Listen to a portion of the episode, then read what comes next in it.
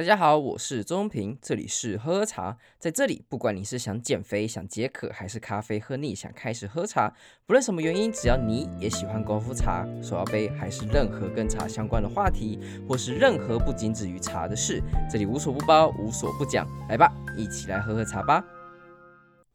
Right, right. 最近最大的新闻，我相信如果在关心茶界的话，应该都知道，就是台湾茶最高的藏茶界的顶峰，陈阿俏的茶，民国七十年特等洞顶乌龙一斤两百万成交。这件事情大概是最大的一个新闻，由于是因为陈阿俏他在台湾茶历史地位非常的重要，因此他的拍卖也是备受瞩目。那陈阿俏到底何许人也呢？陈阿俏，他其实它的茶之所以会这么有名，是因为它的传奇性的定位。我必须得说，我觉得是因为它的做茶时间非常的短，而且他已经离开人世了。因此，他的茶之所以可以在拍卖界会在长茶界这么的出名或这么的有身份地位，我认为这个都是有相当大的关系，尤其是它的传奇色彩。这次拍卖是他民国七十年的奖，而陈阿俏他在生前他至少得到了七次各式各样的茶叶的冠军。他从民国二十三年出生，民国八十一年肺癌病逝，原本是个理发师。民国六十八年的时候才开始做茶，也就是大概他四十五岁的时候，那开始做茶，然后就比赛，一直比赛到民国七十五年就不再比赛了。那陈阿俏的个性其实跟大部分的茶农很像，其实就点点嘛走，点点冲。所以在早期的时候，他卖茶也卖的不是很好。洞顶那时候也没什么在种茶，因为他的关系，所以他才开始呃发现到洞顶他其实是有机会种茶的，因为开始有呃茶改厂进来开始办比赛，但发现哦，原来洞顶是可以种茶的，不然原本他们都只是种菜。所以陈阿俏他才进来开始兼着一点来做茶，来开始赚一点钱。那一直到一九七六年，就是我刚刚提到民国六十五年。那到这个时候呢，茶改厂开始办比赛嘛，然后开始打开渐渐的名声，从阿乔才开始进来一起来做茶，所以一直到民国六十九年的时候，他才用自己的名字去比赛。所以前前后后，他只是从民国六十八、六十九，然后一直到民国七十五年这短短这几年的时间，他参与的比赛。他的比赛时间非常的短，但是都基本上每一次都可以得到奖项，或者是说不一定是鹿鼎香本身的奖项，sorry，不一定是鹿谷香本身的奖项，不一定是冻顶本身的奖项，但是它都是会有在不同的大大小小比赛会有名列前茅，因此他的名声就因此被打开了开来，大家也都知道说哦，冻顶有个陈阿俏，他非常的有名，做茶非常的好喝。不过平心而论，那他的茶到底是怎么样呢？长茶界一斤卖到了两百万。那我们可以知道的事情是，它一斤大概六百公克嘛。那从底价的五十万，最后到最后的成交价两百万，它真的有这个价值吗？我相信这是大部分人在听到这个数字的时候第一个反应。平心而论。这个问题就有点像是说，这个呃古董或是这样子艺术品到底有没有这个价值一样的问题。如果你看觉得这幅画，他觉得就是 a piece of shit，那 like 就是之前很有名的一根香蕉、一根胶带贴在上面，它可能就可以卖好几百万的美金。或者是说任何一幅现代画，或是任何现在的所谓的行为艺术的话，那是不是有一样的价值？这个问题可能只是因为它像是现代艺术，所以我们在于看它的时候，我们会觉得说，嗯，这到底是不是真的有价值？它唯一最缺乏的问题是在于什么？因为它缺乏了时间的淬炼嘛。那所以我们就会回头看蒙娜丽莎，大家一定是全人类举世皆然都觉得，哎，它就是有价值、有人类意义的文化产物，所以它值得这个价格，它值得被放到罗浮宫里面被大家哼参拜。那当然，梵蒂冈的画有没有价值？那个西斯丁教堂它的画壁画有没有价值？这就是人类史上它赋予它的价值有多少是什么意思而已。所以陈阿教查到底值不值两百万？我觉得这个问题其实不重要，重要的事情是我们这些人赋予它多少的价值。所以在民国呃不是民国，我用二零一六年的时候，它其实有那时候有做拍卖，那时候一斤大概是六十万，然后二零一七年大概一斤是八十万，一直到现在今年二零二三年在三月的时候，做落锤价是一斤两百万。我要。这时候你当然会想到有另外一个问题，哎，不是说景气不是很好吗？哎，这个问题在呃最顶尖、最拔尖的这一块顶流的市场是不会发生的。这些人他们基本上闲钱是很多的，所以他们最怕的是什么事情？就是钱放着就只会折损，就只会折旧，会被通膨吃掉。所以为什么要买艺术品？为什么要买这些有价值的资产？其实目的就是为了要抗通膨，来折它的，避免他的钱越来越薄，越来越贬值。那如果说我们这种劳工阶级的话，我们都这样只能去努力赚钱，然后用劳力去赚钱，然后去买一个嗯小小的东西，甚至没有这余钱去买。这样子的一个艺术品，那当然就只能看了他们就是眼看人楼起，眼看人楼落这样子的一个故事。那你要说就是这样子买古董能不能赚钱呢？Well，其实按照我跟我那些朋友聊天的记录，知道我有一些朋友做一些古董啊，还有一些比较资深的一些玩家，看起来都过得不错，但其实也不是这么容易，因为你。并不知道这个作家或这个人到底能不能成为他的最后一个商品，或者说他能不能成为一个有价值的一个艺术品，成为人类历史上有价值的艺术品。好，就算有价值，它有没有价格？有价格，它能不能转手？这都是问题。它有价无市，这也是常常发生的事情。那在常常界其实都有一个标准了，基本上他们只要第一，不要第二，所以。如果这个人不是这业界中第一的呃作家的话，基本上他也不会去买。那这对于创作者来讲，当然也压力很大。如果我不是成为第一的话，那价格其实就没有很好看。就像是东方美人头等呃特等的一斤的价格，绝对会比就是二花一花这样子还要好看很多。这就是没有办法，大家只要第一不要第二。所以台湾也有很有名的蔡小芳的窑，基本上最有名就是他，那他的价格也是非常的不菲。那在第二名是谁？Well，所以这就是我觉得在这种创作界之中会变得很竞争、压力很大的一个事情。所以每个人都汲汲营营在耕耘自己，每个人都汲汲营营想要成为长茶界，会被这些长茶人或者是这些收藏家给看到。所以这件事情来讲呢，你要说回到刚刚的问题，陈阿俏的茶到底有没有这个价值？讲到这里，我相信你自己现在有答案了，有或没有，这都是在你的一念之间了。好，那回到最根本。陈阿俏茶好不好喝？这个这个问题就比较麻烦了点，因为，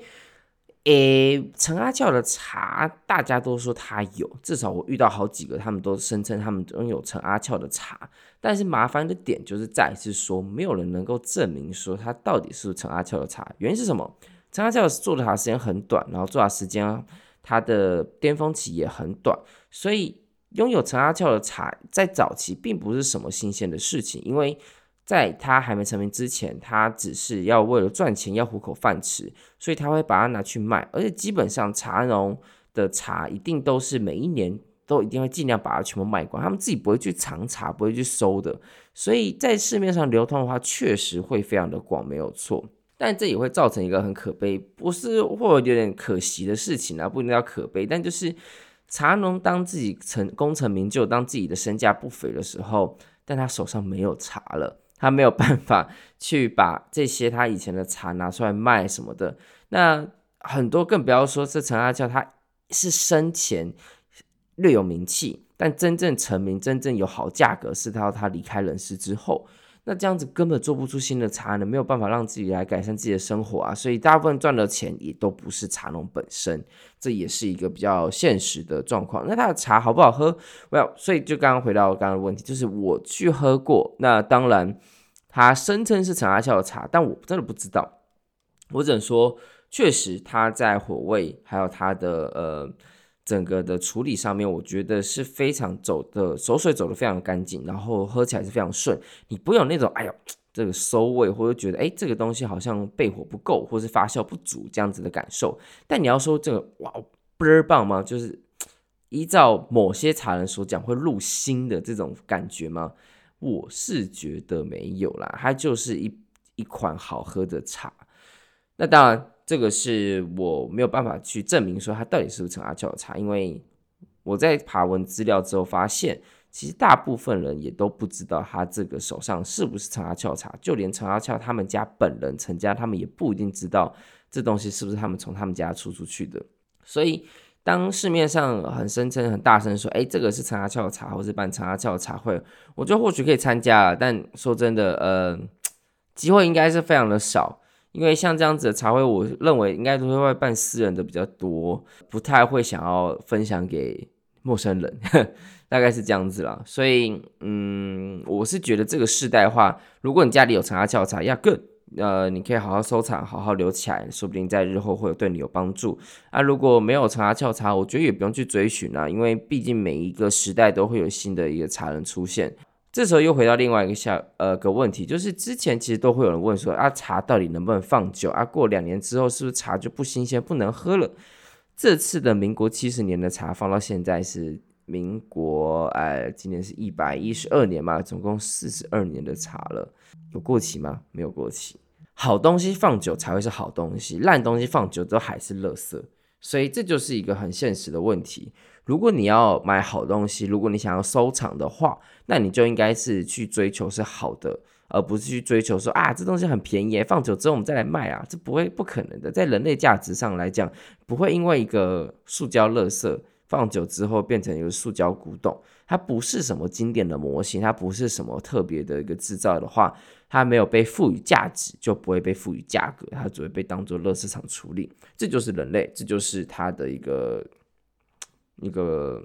市场上的一个发展。那当然，我觉得在茶界最麻烦的一个点就是，哎，你可能会觉得说茶，哎，怎么东西这么贵，要怎么喝？你怎么拿来喝？这就是也有趣的地方，因为在茶，尤其在普洱茶之中，会有有一个说法，就是茶本身就是一个能喝能藏的古董。就是说，这东西可以很贵，你可以把它当做古董艺术品来收藏，但是你也可以当做一般的饮料，把它拆开来喝，这就是它茶有趣的地方。所以你在喝，你可能一斤两，我刚刚讲的一斤两百万的陈阿俏的冻顶乌龙茶，你可能是一饼大概两百万人民币的一个呃普洱茶五指红印之类的那种等级的东西，打开。它就开始折价，因为它不是完整的包装，所以对于大部分的藏茶或是收藏人来讲，它基本上不会去动了，因为包装毕竟是一个认证，它一个身份证一个重要的标杆，所以确实比较可惜。就是当到它到这个程度之后，它就没有办法再进行为人类服务的一个行为了。那你说这个茶可以放多久呢？依照我所知道的啦，他们说茶大概的极限是可以放个一百年。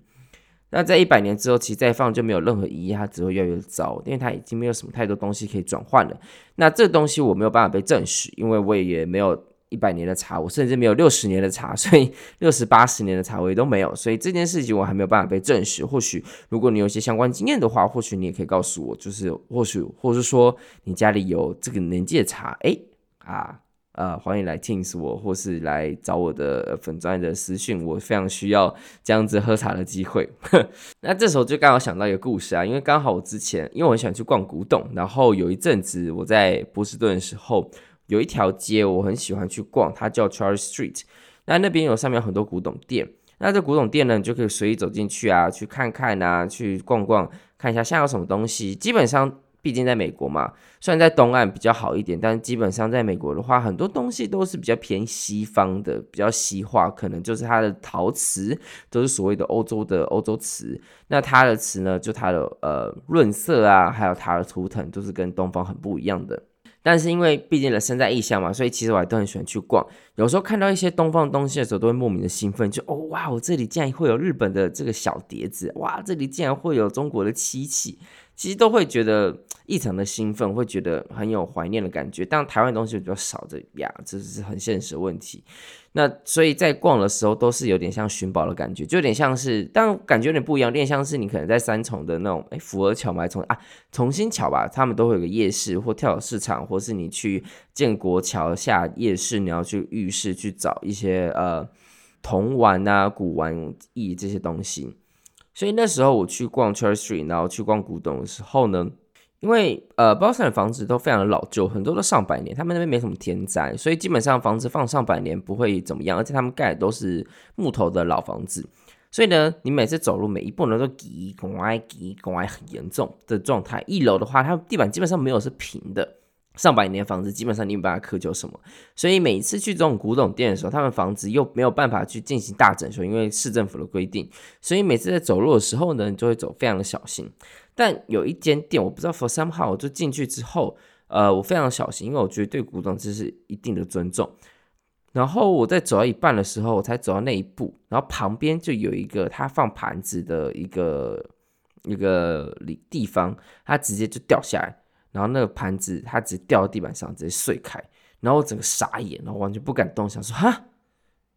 哈碎了，嘿，and do nothing，就是完全没有做任何事情呢。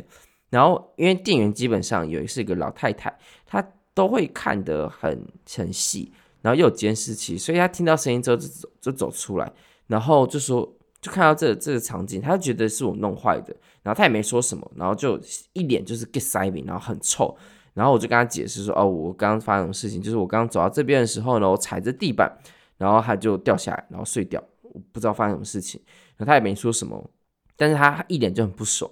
然后结果我再继续解释说，我很抱歉发生这种事情，但是我真的不知道为什么会这样子，呃，但我没有，我也没有想要赔偿，因为这这不是我的问题嘛，结果。然后他就只是淡淡，然后并且很凶的说一句，就是 I think you should leave。我觉得你应该马上离开之类。我觉得你应该离开这个地方。然后我觉得我靠，很不爽哎，就是不是我的问题，结果竟然被怪到我自己的身上。当然最后我也悻悻然的离开了。那间店我也再也没有进去过。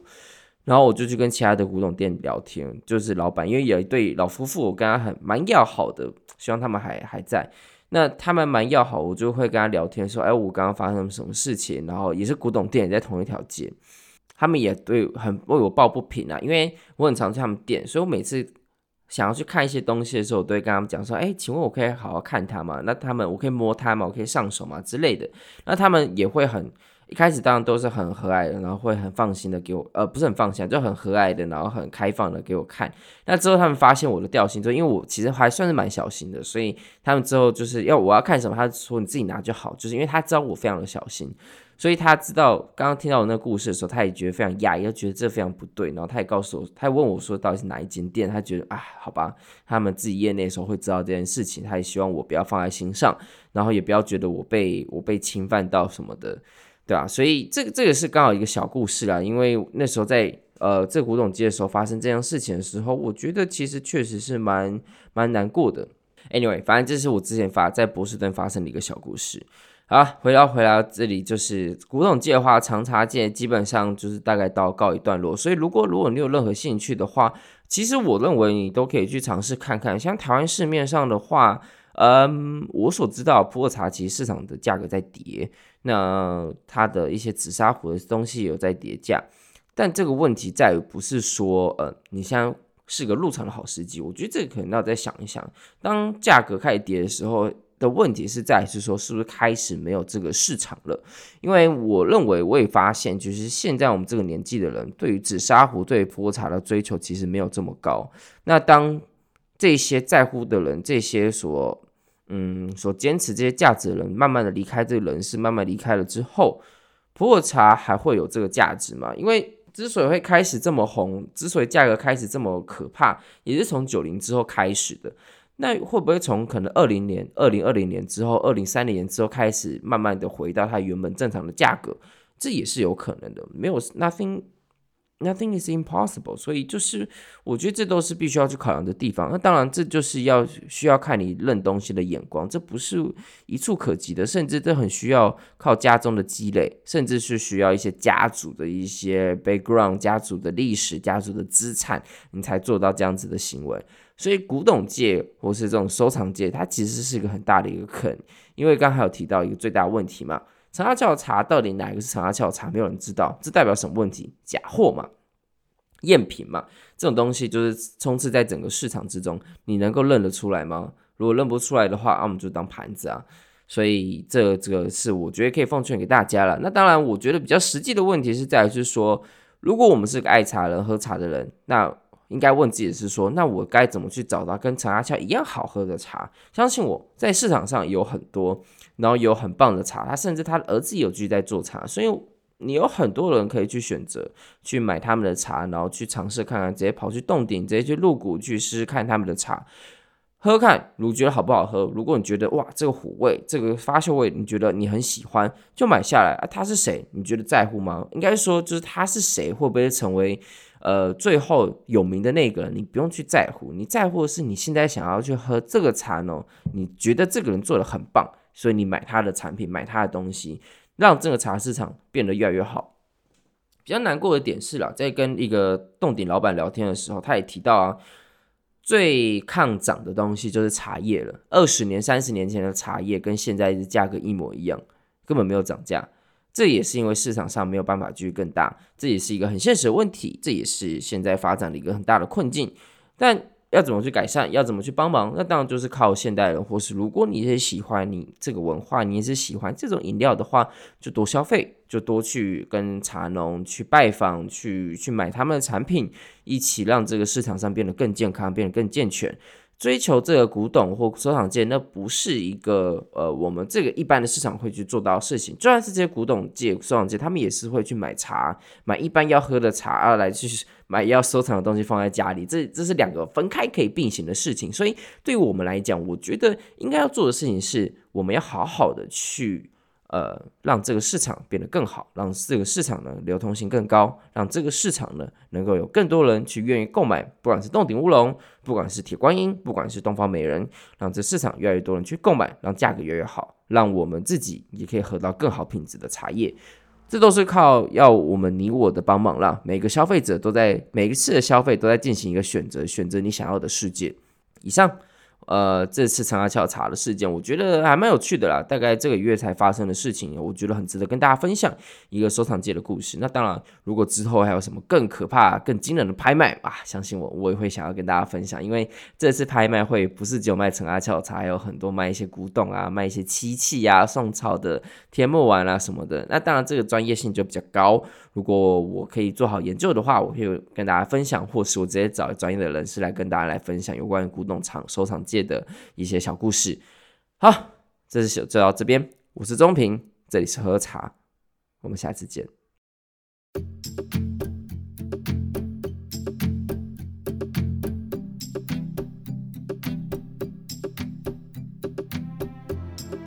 喝茶创立的目的是由于过去学茶的过程之中，发现茶的门槛充斥着高大上，还有一堆玄学，让人很难亲近。因此，希望透过这样的平台，用最简单、直接且轻松的方式，好好认识这位最熟悉的陌生人。此外，也可以透过茶桌上认识不同的人，扩展生命的广度，跟喝喝茶一起增加不同的知识。当然，喝喝茶也非常需要你的支持，不论你是想要用一杯下午茶的钱，还是一货柜的茶都好。你们的支持是我持续努力的助力，但不论如何，都需要你的订阅和分享，并且推荐给更多的朋友，让喝茶小圈圈更扩大。